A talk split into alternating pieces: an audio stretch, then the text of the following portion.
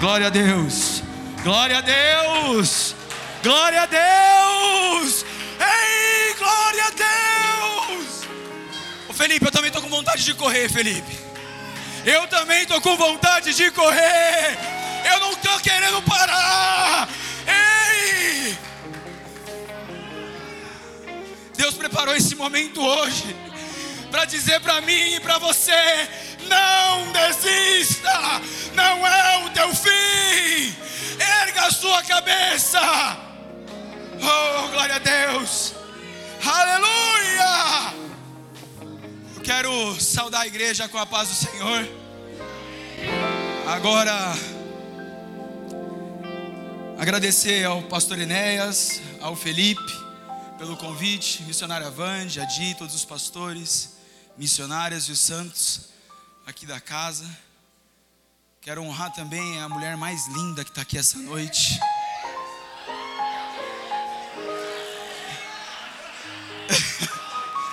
manhã, manhã, manhã, é costume. Vim das sete, eu vim das sete. Vocês sabem que eu vim das sete, te amo. Patrícia, minha esposa. Aplauda ao Senhor pela vida dela.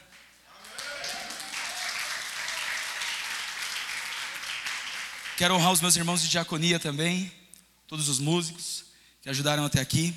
Eu vou pedir para os irmãos abrir a Bíblia, abrirem a Bíblia no livro de Lamentações de Jeremias, capítulo 3. Nós vamos fazer uma leitura rápida. Mas eu estava comentando com o Felipe ali embaixo que alguém teve acesso ao esboço da minha pregação. Que parece que não foi só alguém, mas parece que foi a juventude inteira que teve acesso ao esboço da minha pregação. E Deus tem confirmado essa palavra durante todo o culto. Vamos fazer a leitura do versículo 20 e os versículos em diante. Versículo 20: Minha alma continuamente se lembra disso e se abate dentro de mim. Quero trazer à memória o que pode me dar esperança. Quero trazer à memória o que pode me dar esperança. As misericórdias do Senhor são a causa de não sermos consumidos. Alguém falou isso no começo do culto. As misericórdias do Senhor são a causa de não sermos consumidos, porque as suas misericórdias não têm fim, renovam-se a cada manhã. Grande é a tua fidelidade. Grande é a tua fidelidade. Eu quero, os irmãos podem se assentar? Eu quero, nesse momento, trazer à luz um raciocínio para que a gente possa entrar aqui efetivamente na palavra. Mas o livro de Lamentações de Jeremias, ele tem um cenário muito particular. É, e falando sobre cenário, é, o diretor ele determina um roteiro e ele, a partir do roteiro ele determina o cenário. E o cenário determina como a peça vai acontecer. Né? Então, quando você chega em uma peça de teatro, quando você olha o cenário, de certa forma você desenha, você tenta imaginar o que vai acontecer dali em diante. E eu queria que nesse momento agora você imaginasse uma cozinha com móveis antigos, aquele rock dos anos 30, e uma mulher naquela cozinha, cozinhando. Muito provável a sua mente te levou a uma mulher com um avental. Talvez essa mulher esteja com Bob. Talvez essa mulher esteja esperando o seu marido chegar ao trabalho. E dentro de um outro cenário, agora eu peço que você pense na Avenida Paulista. E aí você está sem o celular e sua única saída de locomoção é um táxi. E aí vem aquele Santana ano 2000 te encontrar. E aí você para esse táxi, para esse Santana ano 2000, você entra. E eu peço que você pense como seria esse taxista. Muito provável esse taxista tem um bigode. Muito provável esse taxista está com a camisa aberta e tem aquela correntinha de ouro. Muito provável esse taxista ele tem aquele massageador no banco. Tá vendo só? A nossa mente, quando ela olha um cenário, automaticamente ela busca um padrão para determinar como que é aquela história. Então você olha o cenário e você tenta imaginar como será isso. Só que esse é o padrão do teatro. Na nossa vida nós temos um outro diretor. E esse nosso diretor, ele acaba não seguindo os nossos padrões, porque os nossos padrões são muito baixos. Os nossos padrões são muito pequenos.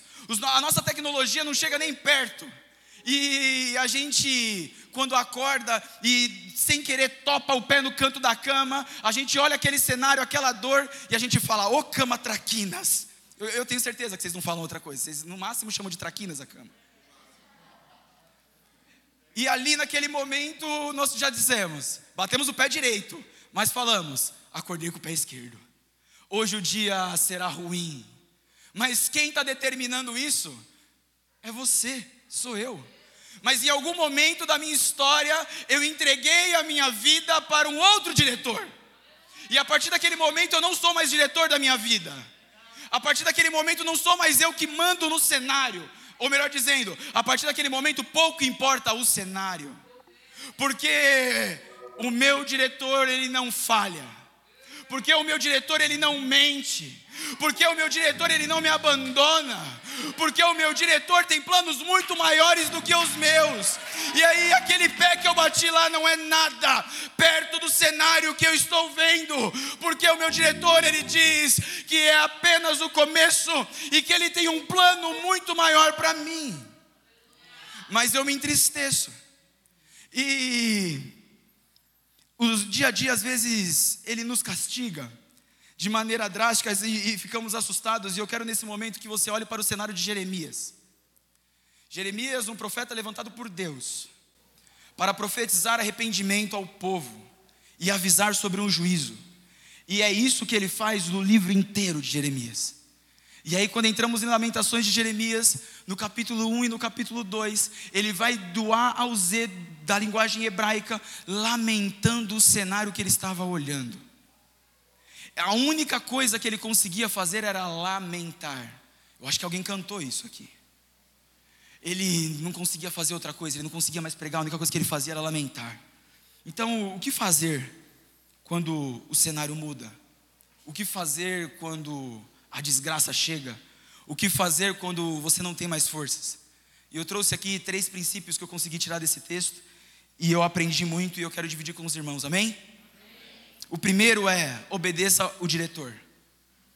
No ano 605 a.C. se iniciou um estado de sítio em Jerusalém por parte da Babilônia e o rei Nabucodonosor. Isso depois de diversos, de diversos avisos de Deus, diversas pregações do próprio Jeremias e outros profetas sobre o arrependimento da vida inescrupulosa, corrupta, social, política e religiosa que aquele povo estava vivendo e talvez o povo achou o discurso de Jeremias meio cringe, assim que fala. E, e o discurso estava meio furado. A galera não estava gostando muito daquele discurso. E meio que não deram bola para Jeremias. Só que Deus usou toda aquela pregação à tona, Ele trouxe à tona toda aquela pregação, todos aqueles, todos aqueles avisos, através do rei Nabucodonosor ao povo de Jerusalém. E Deus usou a Babilônia como juízo e correção ao povo de Deus. É, é eu sei que não está muito agradável ouvir, mas mesmo de máscara, dá um sorriso para mim, aí eu acredito que é para Jesus. E tá. Alguém? Alguém está comigo aqui? Amém. E, e, isso aconteceu mais ou menos em três levas de retirada. Em um primeiro momento, são levados os jovens a serem treinados e a servirem ao rei da Babilônia. Daniel está no meio. Aí, num segundo momento, chega a vez das autoridades, forças de guerra, inclusive o rei de Judá, Joaquim, estava com eles. E isso acontecia justamente para desmoralizar e desestruturar aquela, aquele povo. Porque aquele povo já não tinham mais jovens, jovem nada mais é do que o futuro. Aquele povo já não tinha ninguém para administrar aquela cidade porque foi levado. Aquele povo também já não tinha mais um rei porque havia sido levado. Em um terceiro momento, levaram as pessoas saudáveis como escravas para serem a mão de obra desse novo trabalho, serem a mão de obra desse novo lugar. E deixaram para trás pessoas idosas, crianças e qualquer tipo de situação que poderia ser um problema. Haja visto, eu estou invadindo o lugar, estou conquistando uma terra, porque levaria pessoas que me dariam problema. Eu não sei se você está entendendo o que Deus está falando aqui, mas quando o juízo chega, quando de alguma forma o inimigo ele tenta é, é, é, é, te, te atacar mentalmente, ele sempre tenta atacar aquele que pode dar futuro em Deus. Ele não vai atacar aquele que não tem futuro em Deus. O pastor pregou esses dias alguma coisa nesse sentido sobre Moisés. Então, No capítulo 1 e no capítulo 2, o profeta Chorão, ele descreve essa Jerusalém. E durante esse período, eh, do capítulo 1 e o capítulo 2, ele faz um paralelo de como era Jerusalém e de como estava Jerusalém. Era uma Jerusalém populosa, era um lugar de liberdade, mas por conta do juízo de Deus, se tornou um lugar de morte de poucas pessoas e de exílio. No capítulo 1, é, o, o escritor ele descreve que as crianças davam o último suspiro no colo das mães porque morriam de fome. Esse era o cenário de Jeremias. No capítulo 2, o mesmo escritor ele diz que as mães praticavam canibalismo com os seus filhos, porque quando foram deixadas em Jerusalém, não tinham comida e a terra já não era mais fértil. Então aquela mesma criança que morria de fome servia de alimento para sua mãe. E esse era o cenário de Jeremias. Quando ele olhava, eu entendo, não tinha outra coisa para fazer a não se lamentar. Não tinha como fazer outra coisa a não ser lamentar, porque Jerusalém na época era conhecida como a maior, a mais linda, a mais populosa. O Senhor, ele não tem prazer no sofrimento do justo, mas esse mesmo Senhor, ele é justo. Afinal de contas, ele havia avisado. E hoje ele está, no, ele está nos dando mais uma oportunidade de conserto. Ele está nos dando mais uma oportunidade de chegar até a Ele, e Ele vem dando sinais desse conserto. Ele vem dando sinais e não é de hoje para mim e para você. Eu preciso que alguém me ajude a pregar essa palavra porque tá difícil pregar isso para mim. Porque certo dia uma criança nasceu em Belém. E essa criança ela nasceu e ela estava meio escondidinha porque antes mesmo de nascer ela já estava jurada de morte. E não era pelos meninos do tráfico, irmão. Era um pessoal um pouquinho mais forte. E essa criança cresceu. E com 12 anos de idade, ela já estava perturbando os professores da época com toda a sua sabedoria e conhecimento. E aí os professores falavam: Que papo é esse dessa criança? O que está acontecendo? De onde veio essa sabedoria? E o pessoal ainda não estava entendendo o que estava acontecendo. E essa criança continuou crescendo, se tornou um adolescente, talvez participou até de um culto de jovens como esse. E aí, chegado nos 30 anos de idade, essa criança ela começa a mostrar os seus frutos. E ela começa a fazer milagres e maravilhas e pregar perdão, amor, salvação e um novo lugar no céu que eu acho que ninguém quer porque ninguém está dando glória. É um novo lugar. É isso que ele estava pregando. E aí, agora com 33 anos de idade, essa, essa ex-criança, ex-jovem, agora já adulto, um homem, ele se entrega à morte. E ele é acusado de algo que ele nunca cometeu. E quando ele se entrega à morte, antes dele efetivamente morrer, ele é cuspido, açoitado, ele é humilhado, dão coisas para ele de beber e prendem coisas na cabeça. Eu não sei se vocês sabem de quem eu estou falando, mas ele sofre muito por uma coisa que ele não fez. Então, por isso ele foi levado à cruz. E ali ele é crucificado, e ali ele entrega a sua vida. Mas lembra que eu disse que ele não fez nada daquilo que ele tinha sido acusado? Então no inferno ele não poderia ficar. E aí eu acho que foi num domingo de manhã, talvez no primeiro culto. Ah, as mulheres foram lá, né, meu? A galera foi lá para preparar o corpo, porque era o processo. O cara já morreu, a gente precisa porque precisa terminar. Afinal de contas, a galera de Jerusalém lá atrás não lembrou da pregação e as mulheres também não lembraram. Afinal de contas, a gente ouve pregação e na hora que é para lembrar da pregação a gente não lembra. Porque elas foram lá para dar sequência no funeral. E aí tem uma surpresa. Porque a pedra era de três para cima, três de lado, irmão. Era necessário mais de dez homens para mover aquela pedra, e a pedra estava rolada e ninguém sabia como. E aí, como se não bastasse isso, tinha um homem lá e falando: Ô, oh, o que, que vocês estão procurando? Ele não está aqui, meu. Oh, ele não está aqui. Ele avisou. Mas você esqueceu. Ele avisou mas você esqueceu. Mas se ele morreu, ele não foi no inferno, ele não pôde ficar no inferno. Aonde ele está? Aonde ele está? Fala para mim, igreja. Ah, então se ele está aqui, Por que o motivo da preocupação com o cenário? Porque ele está aqui dizendo, filho, eu estou aqui e te amo. Inclusive, eu até inspirei um filósofo a dizer: Maldito o homem que confia na sua memória. Então tá tudo bem, às vezes você esquecer uma palavra, porque eu estou aqui para te lembrar. Eu estou dizendo: Vem para mim, vem para mim, mas dessa vez por inteiro, porque você está dizendo agora: Ei, mas eu já estou aqui. Mas ele está falando: Eu não quero metadinha, porque eu me entreguei por inteiro. Já que eu me entreguei por inteiro, será que rola uma empatia entre eu e você? Será que você pode se entregar por inteiro para mim? Porque em determinado momento você vai me cobrar o plano inteiro que eu te prometi. E aí eu vou ter que te responder, eu só entreguei metadinha, porque foi o que você me deu. Aplauda o Senhor, igreja.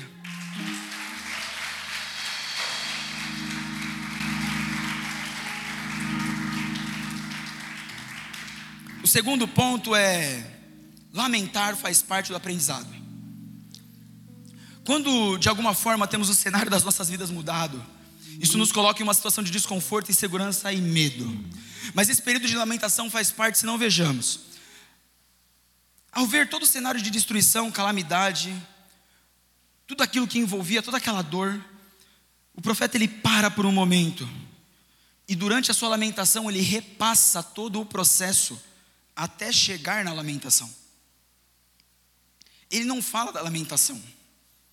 Se você tiver oportunidade, eu acredito que você tem oportunidade, porque pelo que eu vi, todo mundo tem um smartphone. E dentro da loja de aplicativos tem um aplicativo chamado Bíblia. E normalmente é gratuito. É, você consegue baixar e aí encontra o livro de lamentações, e ali você consegue fazer a leitura, e aí você consegue confrontar.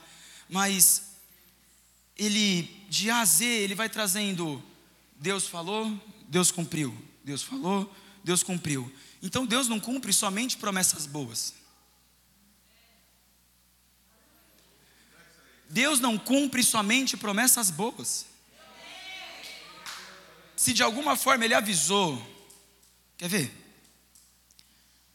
Você coloca no Waze, para você ir lá para Tremembé. Você sai daqui de São Mateus e vai lá para Tremembé. E o Waze está avisando, ó, entra à direita. O Waze está avisando, entra à direita. O Waze está avisando, entra à direita. O que, que você faz? Você vai reto. A culpa é do Waze? A culpa é do carro, certeza. Os carros da Volkswagen dirigem sozinho, não tem o. Não tem os carros que dirigem.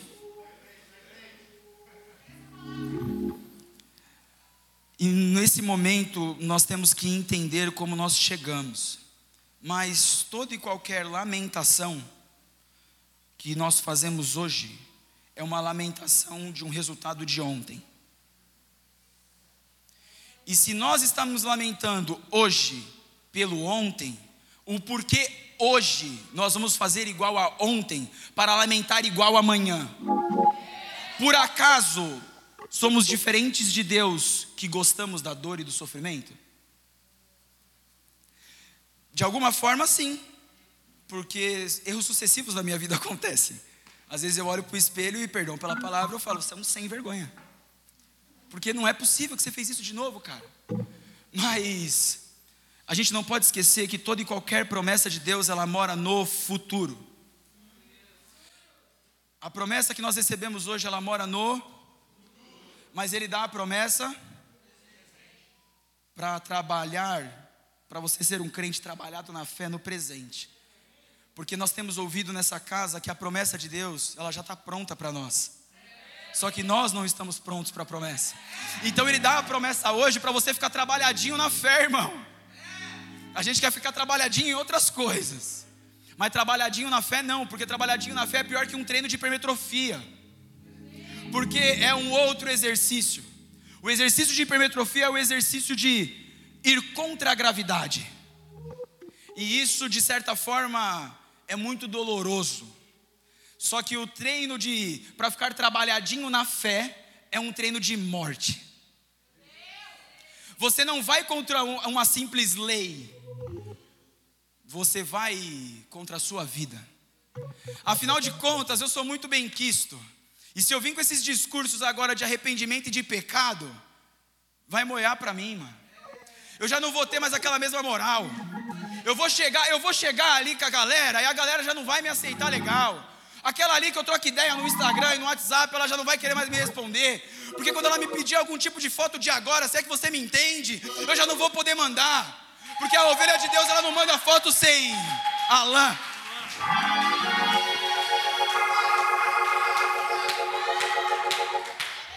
Mas, de alguma forma, não nos entregamos de maneira inteira para Deus e pedimos o propósito dele de maneira inteira para nós. Eu não me canso de dar esse exemplo, porque esse exemplo faz muito sentido para mim. Eu, eu, vocês estão vendo esse copo branquinho aqui, transparente, limpinho? Imagina, é, acho que alguém vai lembrar, mas imagina esse copo aqui, depois de um período que você está comendo umas pizzas, aquelas esfirras que não tem óleo, né? Ela não tem óleo, ela é, ela é o óleo né? Ela não tem óleo, é pizza de óleo com queijo, né? E, e, aí você come e aí você usa esse copo aqui. Aí esse copo vai ficar uma beleza, né? Ele vai ficar limpinho. E aí você deixa esse copo em algum lugar e vai dormir. No dia seguinte, quando você acorda, você tem coragem de pegar aquele mesmo copo com óleo e queijo, colocar qualquer tipo de líquido dentro e mandar para dentro? E porque Deus teria a obrigação de chegar no domingo de manhã, encontrar eu e você sujo como esse copo e nos encher a cada culto? Aonde está a obrigação de Deus? Mas eu quero te dizer que a mesma água que você tá, que eu estou usando como exemplo para dentro é a mesma água que limpa. E aquele Deus que eu disse que não mente é um Deus que também não me deixa só. Ele não me deixa só. E João 14,16 diz assim: E eu pedirei ao Pai que vos envie outro consolador. Vocês entenderam não? E a este nunca vos abandonará. Ele é o Espírito Santo, o Espírito que conduz toda a verdade. O mundo não pode receber porque o mundo não o procura nem o reconhece, mas vocês. Ninguém quer, né? Acho que vocês não. Vocês não estão querendo, não, né? Eu acho que o Espírito. Vamos lá. O mundo não pode receber, porque não o procura e nem o reconhece, mas vocês. Ele vive convosco e estará com vocês. Então, durante um momento de um cenário difícil, durante um momento de dificuldade, basta você chamar, chamar o Espírito, chamar o Espírito, chamar o Espírito, chamar o Espírito. Ei, chame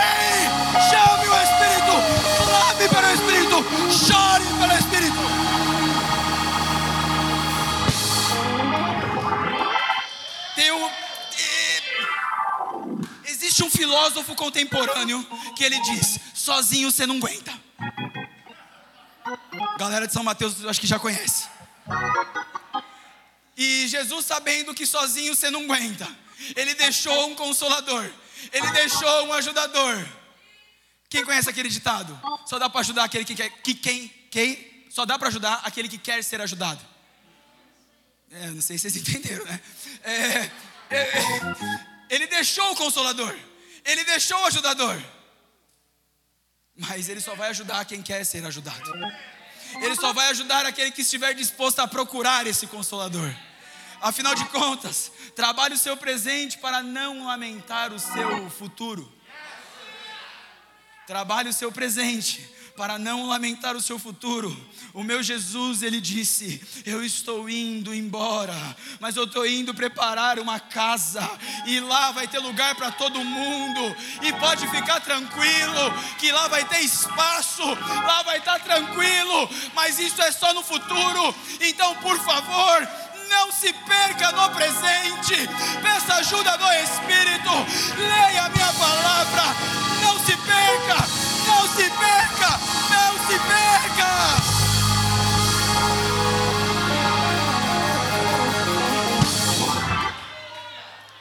O problema, de, o problema de se perder no presente é que você não sabe o futuro que você vai ter. Esse é o problema. O problema do presente é que você não sabe, se você se perder agora, você não sabe o futuro que te espera. no Alice, País das Maravilhas. É, amém. Não, já, já olha aqui, né? Alice, ela fala: Meu, como é que eu faço para dar um jeito na minha vida para sair daqui? Preciso ir para algum lugar. E aí, aquele gato, que eu tenho medo daquela boca daquele gato. Não sei se mais alguém tem medo, mas eu olho aquela boca lá e falo: Meu Deus. E aí o gato fala: Mas para onde você quer ir? Ela fala: Qualquer, qualquer lugar. Aí ele fala: Então, para onde eu apontar aqui, ó, tá valendo. Mas eu quero saber quem aqui sabe que está indo para o céu. Hum. A lista do céu vai ter bastante cadeira, pastor. A gente não vai ter problema. Eu quero saber quem vai ir para o céu. Mas, mas, mas, de novo, gente, estou falando do céu, eu não estou falando do Outback. Eu quero saber quem vai para o céu.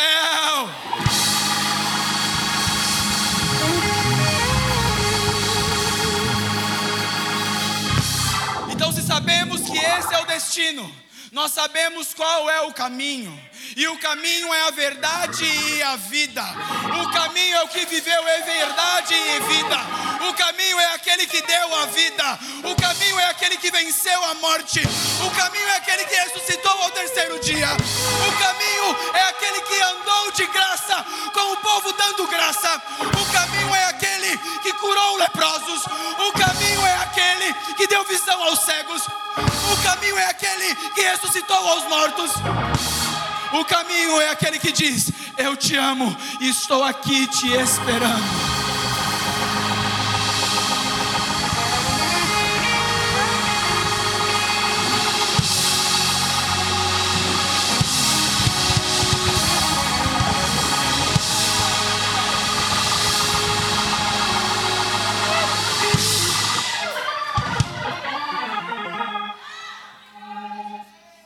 Já caminhando para o final. O terceiro e último tópico é traga à memória aquilo que te traz esperança. Mas afinal de contas, o que é esperança? Eu me refiro ao verbo esperançar, não a espera. Tem até um louvor aí que fala: quem acredita. Não, não é isso, não, parei. Mas eu, eu me refiro não à palavra esperar, porque quem, porque quem espera fica parado. Estou esperando o Uber. De verdade, se pudesse, o cara podia me pegar até dentro de casa já, né? Não pode nem sair. Mas o verbo esperançar, ele traz a necessidade da ação. O verbo esperançar, ele traz a necessidade de movimento. Essa espera traz consigo uma atitude. Vejamos Hebreus 11:1. Ora, a fé é a certeza daquilo que esperamos e a prova das coisas que não vemos. Ora, a fé é o esperançar daquilo que esperamos e a prova das coisas, das coisas que não vemos. Traga, traga sua memória aquilo que te traz fé, não somente a esperança. Na língua portuguesa a gente sofre muito manga e, manga e fruta. Amor é um só, no grego são quatro e por aí vai, mas eu preciso fazer um exercício com vocês de mais um cenário. Será que naquele dia em que você aceitou a Jesus, ou será que aquele dia em que você teve encontro com Ele, será que aquele dia você consegue trazer a sua memória? Você consegue trazer a sua memória exatamente o porquê você começou, o porquê você está aqui? Você consegue trazer a sua memória quando foi o seu primeiro passo em Deus? Será que isso tem um louvor? Agora é um louvor mesmo. Eu quero voltar ao primeiro amor. Mas por que eu tenho que ter um louvor dizendo eu quero voltar ao primeiro amor? Por que, que existe o segundo amor? Sendo que o caminho continua o mesmo, afinal de contas ele é o mesmo ontem, hoje e eternamente. Porque há essa necessidade, mas a fé vem pelo ouvir e ouvir. Será que você consegue lembrar de uma palavra de Deus agora? Que possa te trazer esperança? Afinal de contas, Jeremias ele vendo todo aquele cenário, Jeremias ele assistindo tudo aquilo. Alguns historiadores contam que Jeremias muito provavelmente ele estava escondido para não ser levado e ele estava sob escombros de destroços e mortos. E aí no versículo 18 do mesmo capítulo ele fala: "A minha esperança no Senhor acabou. Para mim chega. E na sequência, ele, como bom profeta, é profeta de si mesmo. Ele prega para ele mesmo. E ele diz: Ah, mas eu preciso trazer a minha memória. Eu preciso trazer à minha memória aquilo que me traz a esperança.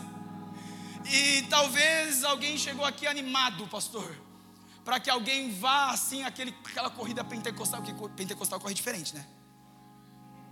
É, é, pentecostal põe a mão diferente, né?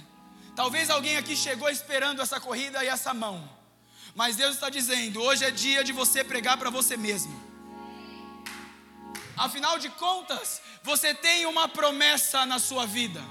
Afinal de contas, em algum momento eu já falei com você.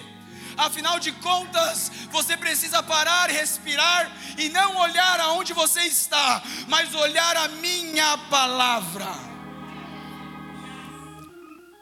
Será que você recebeu alguma palavra de Deus sobre o seu futuro? Será que você consegue trazer à sua memória algo que te traz a esperança?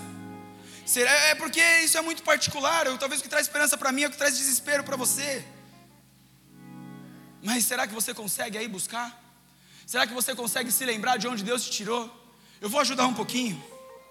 Eu vou ajudar um pouquinho. Eu vou, eu, eu vou, eu vou tentar incentivar. Sabe aquele empurrão no, no carro a álcool? Eu, vou dar um. Nasceu uma criança é, no, no ano de 89. E aí essa criança nasceu muito bem, mas um pouquinho prematura. E aí essa criança, aos dois anos de idade, passou mal e a mãe levou para o médico desmaiada. E o médico disse, mano, dá umas palmadas nessa criança, mas é mimo, que não tem nada não. E aí no mesmo dia essa criança desmaia de novo, e aí um outro médico olha e fala, não, não, eu preciso que você vá até um determinado lugar e faça alguns exames. E aí essa mãe volta para esse hospital e o médico fala, agora eu preciso que você vá lá de novo e refaça os exames. Mas o que aconteceu, doutor? Não, só eu estou falando, você vai lá, faz, depois eu te conto. E aí, quando essa mãe volta, essa criança está diagnosticada com leucemia, com dois aninhos de idade.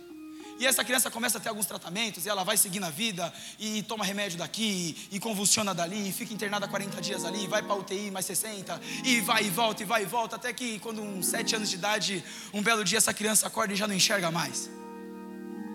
E ela vai, a mãe leva essa criança ao hospital, e chegando ao hospital, o médico fala: é por conta dos remédios, mãe, não tem jeito é um risco que a gente corria, mas para tratar uma coisa a gente vai ter que prejudicar outra.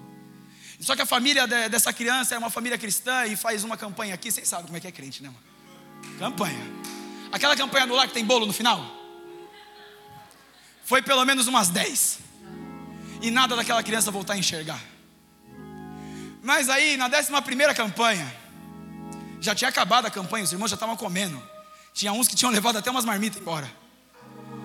Aí tinha um irmão lá, e o irmão falou: Cadê aquela criança, o vó? Vó falou: Não, não incomoda, não, ele está dormindo no quarto, mau trabalho, convulsionou hoje, está demais. Não, não, eu só quero dar um beijo nele antes de ir embora. E menos de dois minutos depois, essa criança volta para a sala correndo, enxergando e falando: Oi, vó, eu estou te vendo.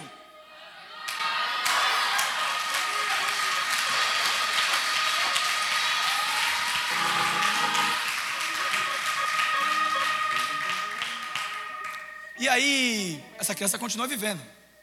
E aí, tempos depois disso, descobrem quatro tumores na cabeça dessa criança. E aí, ele tem irmãos traquinas, né? Vamos chamar de traquinas. E o irmão coloca na carcunda e essa criança cai e bate a cabeça onde foi descoberto dias atrás que ela tinha tumores.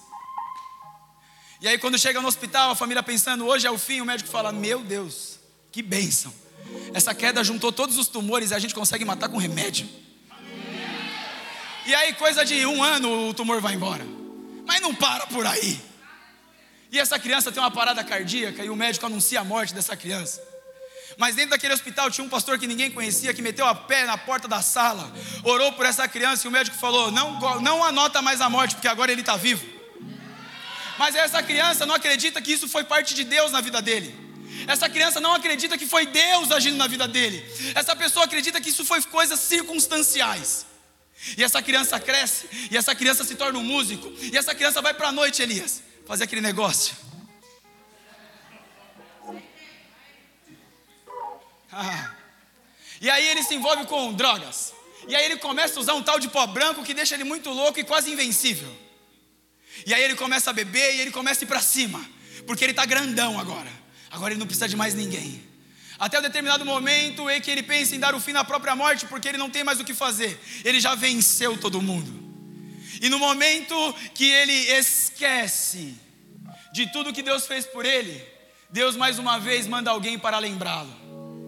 E aí Deus manda um jovem e fala assim para ele: "E aí, vamos ficar aqui com a gente?" Aí esse jovem fala: "Não, mano. Eu vou dar um fim na minha vida hoje, nem vem com esses papos de crente que eu já estou ligado." Ele falou: "Tranquilo, fica aqui com a gente, depois eu te levo." Aonde você quiser se matar, eu te levo. Ele falou: Eu te levo, já que você quer. Só fica com nós aqui antes de ir embora, então.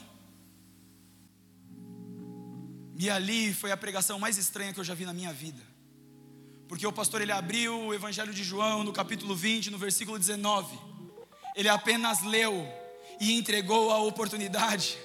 Ele não disse uma palavra. E aquele texto está escrito: que as portas estavam trancadas, as janelas estavam fechadas. Jesus se põe no meio deles e diz: Ei, paz, paz, paz seja convosco. E ali eu me encontrei, e ali eu me encontrei de joelhos. E ali eu me encontrei de joelhos. E desde aquele dia estou aqui.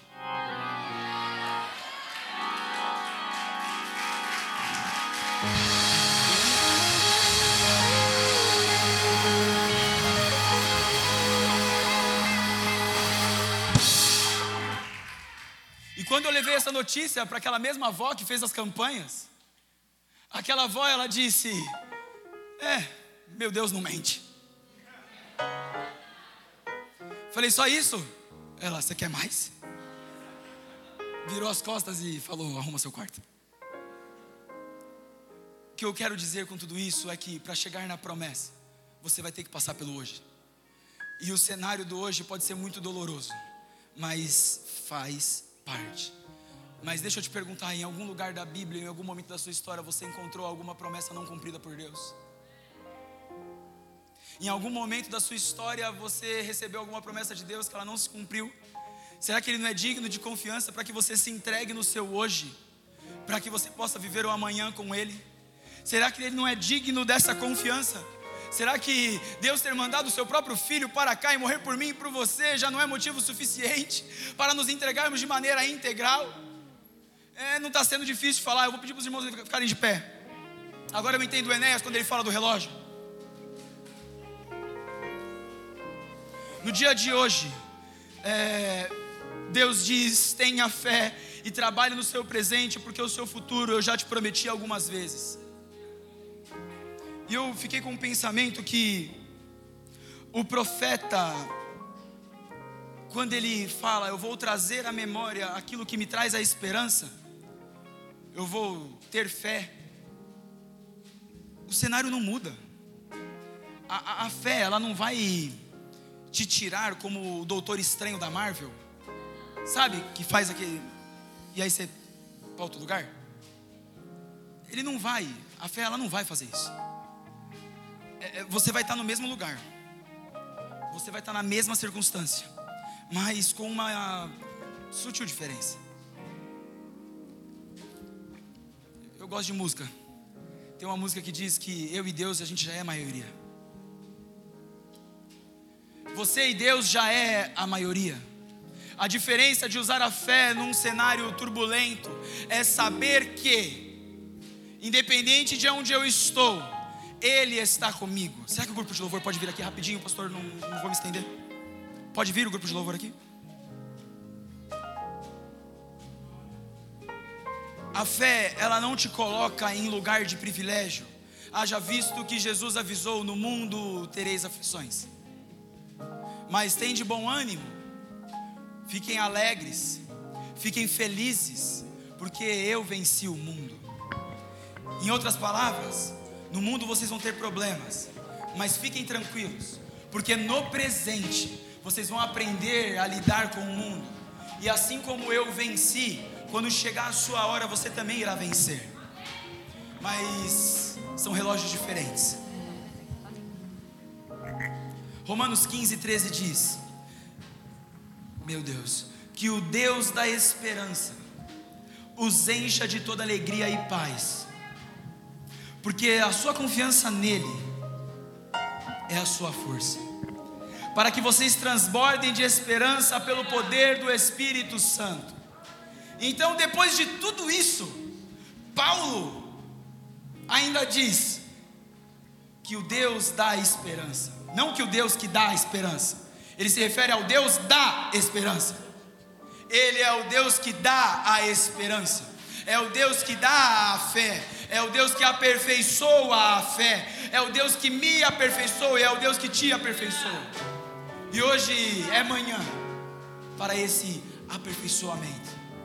O grupo de louvor vai cantar e eu preciso que você aí onde você está, não sei se de pé, sentado, de joelho, de olho aberto, de olho fechado, com a mão no coração, com a mão para trás, com a mão no bolso mas eu preciso que o seu coração esteja linkado com Ele. Na verdade, eu preciso para mim e você precisa para você. Não sei se você entendeu o que eu quis dizer. É, eu preciso para mim e você precisa para você.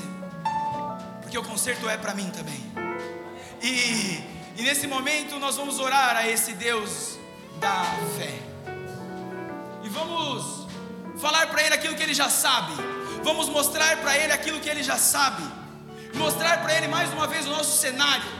Mostrar para Ele mais uma vez a nossa dor, mostrar para Ele mais uma vez a nossa angústia, e se for necessário, você, meu, coloca de A a Z para Ele, igual Jeremias fez, mas não coloque reclamando, coloque falando, meu, eu sei que você pode me ajudar, e se for necessário, o que eu preciso fazer para te ajudar a me ajudar?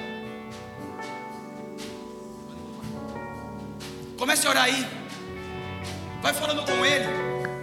Vai buscando isso nele. Afinal de contas, o Espírito Santo é o ajudador.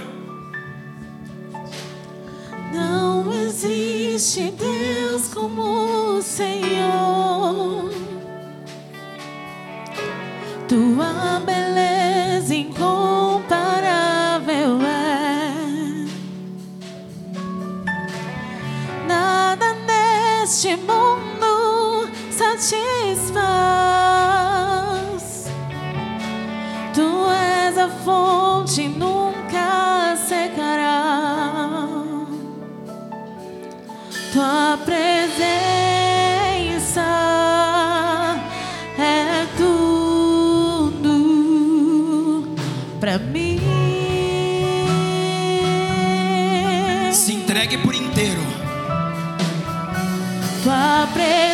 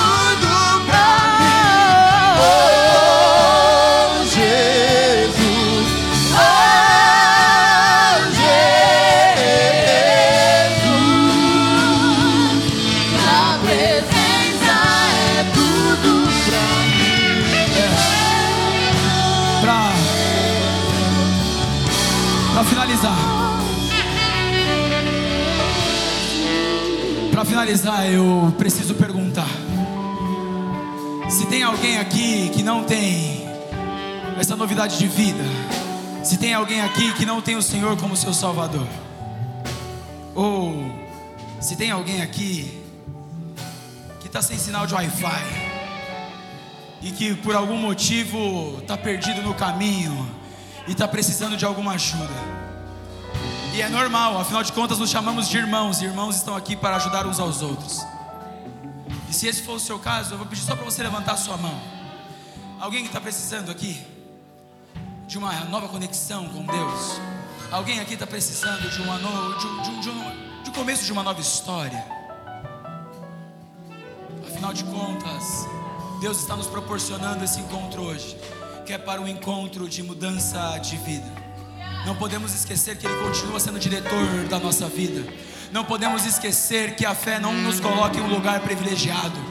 A fé nos coloca no lugar exatamente onde estamos, mas ela nos mostra um futuro diferente. Talvez onde você está não é um lugar agradável. E Deus, Ele está te chamando hoje. Eu só estou insistindo porque o Espírito me impulsiona. Deus, Ele está te chamando hoje para uma mudança integral. Talvez nem você está aguentando mais tudo isso. Mas de alguma forma o seu orgulho, o meu orgulho, o nosso orgulho nos atrapalha e não deixa que Deus trabalhe em nós. Existe alguém? Não? Amém. Eu agradeço a oportunidade, pastor. Em nome de Jesus.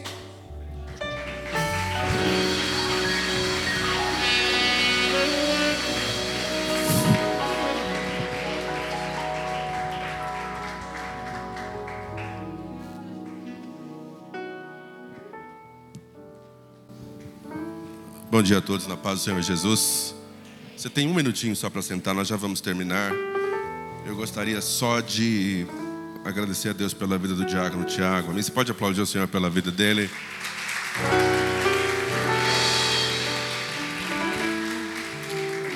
Eu, eu fui extremamente abençoado por essa mensagem hoje. É, a gente está a 20 minutos de iniciar o próximo culto e com dor no coração. Eu peço a você que compreenda esse momento nosso. Nós estamos orando e pedindo para Deus a direção que a gente deve tomar em relação a esse estresse que a gente está vivendo. Então, meu pedido é que você compreenda essa necessidade. Hoje, extraordinariamente, foram necessários três cultos para que todo mundo pudesse receber desse culto de juventude. Domingo que vem volta aos dois cultos normal, então é importante você pensar na lista e à medida que Deus vai agregando mais pessoas à igreja, até essa pandemia passar e a gente ter espaço, a gente vai fazer rodízio, a gente vai inventar um jeito de todo mundo poder receber essa porção da palavra de Deus. Amém? A gente está na mesma página? Amém. Ah, amém. Isso é muito importante. É, antes de você ir embora, a livraria da igreja está aberta. Lembrando que tudo que você compra na livraria, metade volta-se para o que a gente está propondo fazer. E nós cremos que Deus vai nos ajudar com um pouquinho de cada um. Então, tem livro de juventude que prevalece, tem inspirações para o seu dia teen, sobre o desafio de diversas garotas adolescentes é, que escreveram junto com a missionária Avande. Amém? Vamos colocar em pé. É, todo mundo que está visitando são bem-vindos em nome de Jesus, mas eu quero dar um abraço especial na Aline que veio socorrer a gente na técnica de som. Deus abençoe. A Aline é amiga, amiga de muitos, muitos anos. Pai dela amigo de ministério e tantas outras coisas. Então eu vou pedir para você que quando acabar esse culto, se você não está para o segundo ou para o terceiro culto, é muito importante que a gente abra espaço e facilite o trabalho da diaconia. É, não é mandando você embora, não, mas você pode ir lá para o outro lado da rua, a gente faz comunhão, coisa e tal, só para ter tempo de organizar as coisas e preparar para o segundo culto. Amém? Pai, nós te damos graças pelo teu amor, pela tua bondade, por esse culto abençoado, pela palavra que nós levaremos, nós meditaremos nela e nós viveremos aquilo que ela se propõe na nossa vida nesse dia. Abençoa a vida do diácono Tiago, usa ele ainda mais poderosamente, leva ele pelos teus caminhos para cumprir com o seu ministério. Despede o teu povo em paz. Abençoa a juventude da Monte Calvário e continua glorificando o teu nome no próximo culto em nome de Jesus. Que o amor de Deus, a graça do nosso Senhor e Salvador Jesus Cristo, a doce comunhão do Espírito Santo seja sobre a tua vida desde agora e para sempre. E todos digam: Amém. Amém.